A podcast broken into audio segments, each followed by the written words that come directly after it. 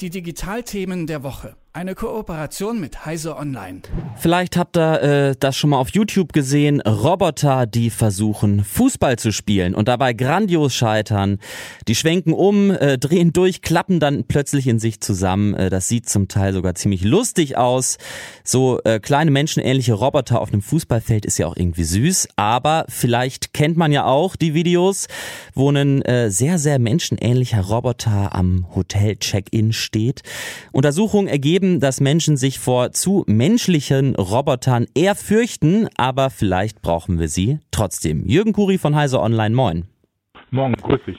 Jürgen, äh, ein zentrales Gebot der Robotik ist, du sollst deinen Roboter nicht vermenschlichen. Wieso ist das so?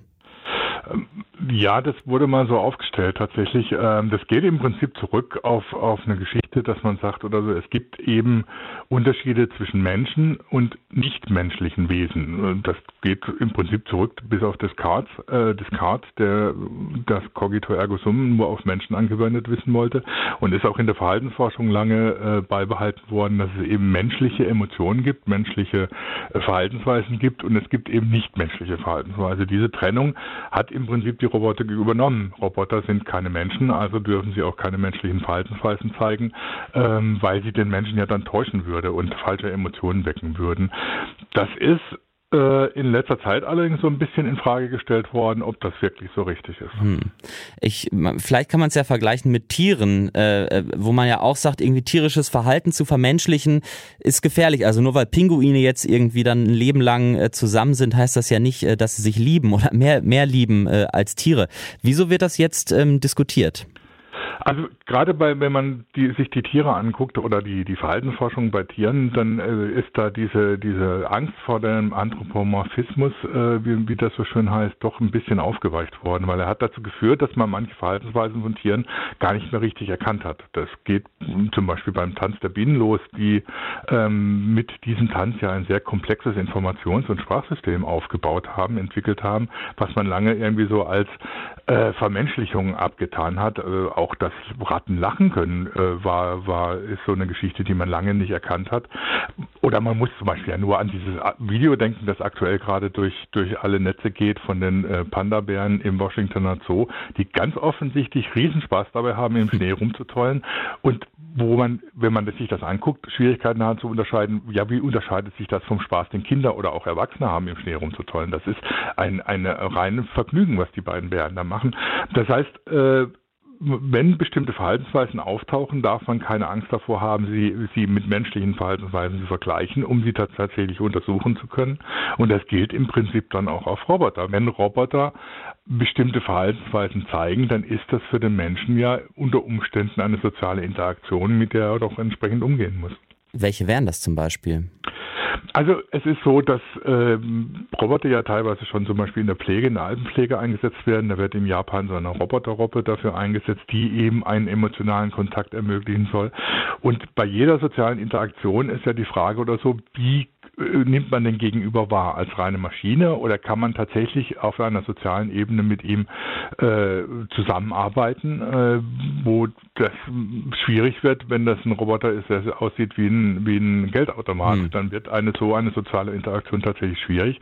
Das heißt, es geht dann darum, tatsächlich überhaupt mal zu definieren, was ist menschliche Identität. Selbst das wird wieder versucht, neu äh, sich anzuschauen und zu gucken und wie das dann tatsächlich auf Maschinenwesen zu übertragen wäre. Wie ist denn da gerade der Stand? Also was, was wäre jetzt eine Interaktion? Also das, du hast das Beispiel genannt mhm. von dem von der von der von dem Empfang im Hotel, wenn der zu mhm. menschlich aussieht, dass das dann für viele Leute unangenehm wird. Das ist aber eine relativ abstrakte oder ähm, sag mal so von von Herr Knecht Verhältnissen äh, geprägte Interaktion, wo das natürlich möglicherweise der Fall ist. Äh, wenn es aber darum geht, dass ich tatsächlich mit Robotern direkt zusammenarbeite, das kann natürlich in der Produktion sein. Da sind die natürlich im Moment noch alle sehr menschenunähnlich, aber man arbeitet auch nicht direkt mit ihnen zusammen. Ähm, wenn das um äh, tatsächlich um Dienstleistungen geht, wenn es um Verkauf geht, wenn es um Pflege geht, dann sind natürlich menschenähnliche Roboter viel stärker geeignet, äh, da äh, als, als, als Helfer zu agieren, genauso wie äh, unter Umständen Krankenpfleger äh, dann zu arbeiten. Und da ist eine soziale Interaktion wichtig, die dann auch tatsächlich dem entspricht, was ein Mensch an Verhaltensweisen erwartet. Also wenn ich dich richtig verstehe, du gehst eigentlich schon davon aus, dass Roboter sehr viel menschlicher in Zukunft sein werden. Sie werden in viel, sehr viel menschlicher sein. Ich meine, das geht bis hin zu der grundsätzlichen Frage, wenn sich tatsächlich eine maschinelle Intelligenz entwickelt, äh, wie sieht die ihre eigenen Verhaltensweisen aus? Wie möchte sie aussehen? Ähm, das ist ja dann auch eine Geschichte, wo man sagen muss, wenn es tatsächlich eine Intelligenz entwickelt, hat ihre eigene Autonomie. Ähm, und das geht dann eben über eine Vermenschlichung des Roboters hinaus, äh, bis dahin ihn als eigene Spezies zum Beispiel zu akzeptieren, die mit einer eigenen Intelligenz und eigener, eigenen Bedürfnissen ausgestattet ist. Ähm, da ist die, die Technikethik, die Maschinenethik äh, noch sehr in den Anfang, wie das in den Anfängen, wie das zu definieren ist und was dabei letztlich aber rauskommt. Klar ist aber, dass in bestimmten äh, Bereichen die Robotik tatsächlich dazu übergegangen ist, zu versuchen, äh, soziale Roboter zu entwickeln, die in der Lage sind, mit Menschen direkt zu interagieren. Und da stellt sich dann schon die Frage, ob da nicht eine Vermenschlichung des Roboters der, der richtige Weg ist. Und auch nicht nur eine Vermenschlichung, sondern vielleicht auch eine Einbürgerung. Ich habe, äh, also ist ja schon vor zwei, drei Jahren, glaube ich, wurde mal schon mal ein Roboter eingebürgert. Ja, das war in Saudi-Arabien. Ja. Äh, das ist natürlich im gegenwärtigen Stadium die Frage, ob man ihn wirklich äh, einen Roboter oder eine Roboterin in dem Fall dann mhm. äh, wirklich als äh, soziale Person betrachten kann, die man schon einbürgern kann. So weit sind die ja noch nicht. Also die Intelligenz ist ja im Moment vor allem noch eine statistische Intelligenz und nicht wirklich eine das, was man als künstliche Intelligenz bezeichnen könnte, die dann auch unter Umständen eigene Emotionen und eine eigene Persönlichkeit entwickelt. Aber natürlich ist, wenn diese Ent Entwicklung weitergeht, wenn sich solche Maschinenintelligenzen entwickeln, die Frage, sind sie Personen, die dann auch entsprechende äh, Bürgerrechte genießen müssen?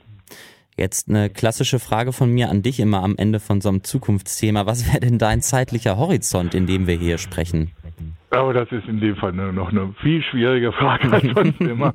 ähm, also die Entwicklung geht teilweise sehr rasant, teilweise stößt sie aber auf Schwierigkeiten und Probleme, die man, mit denen man gar nicht mehr gerechnet hatte. Das heißt, es ist sehr schwierig einzuschätzen.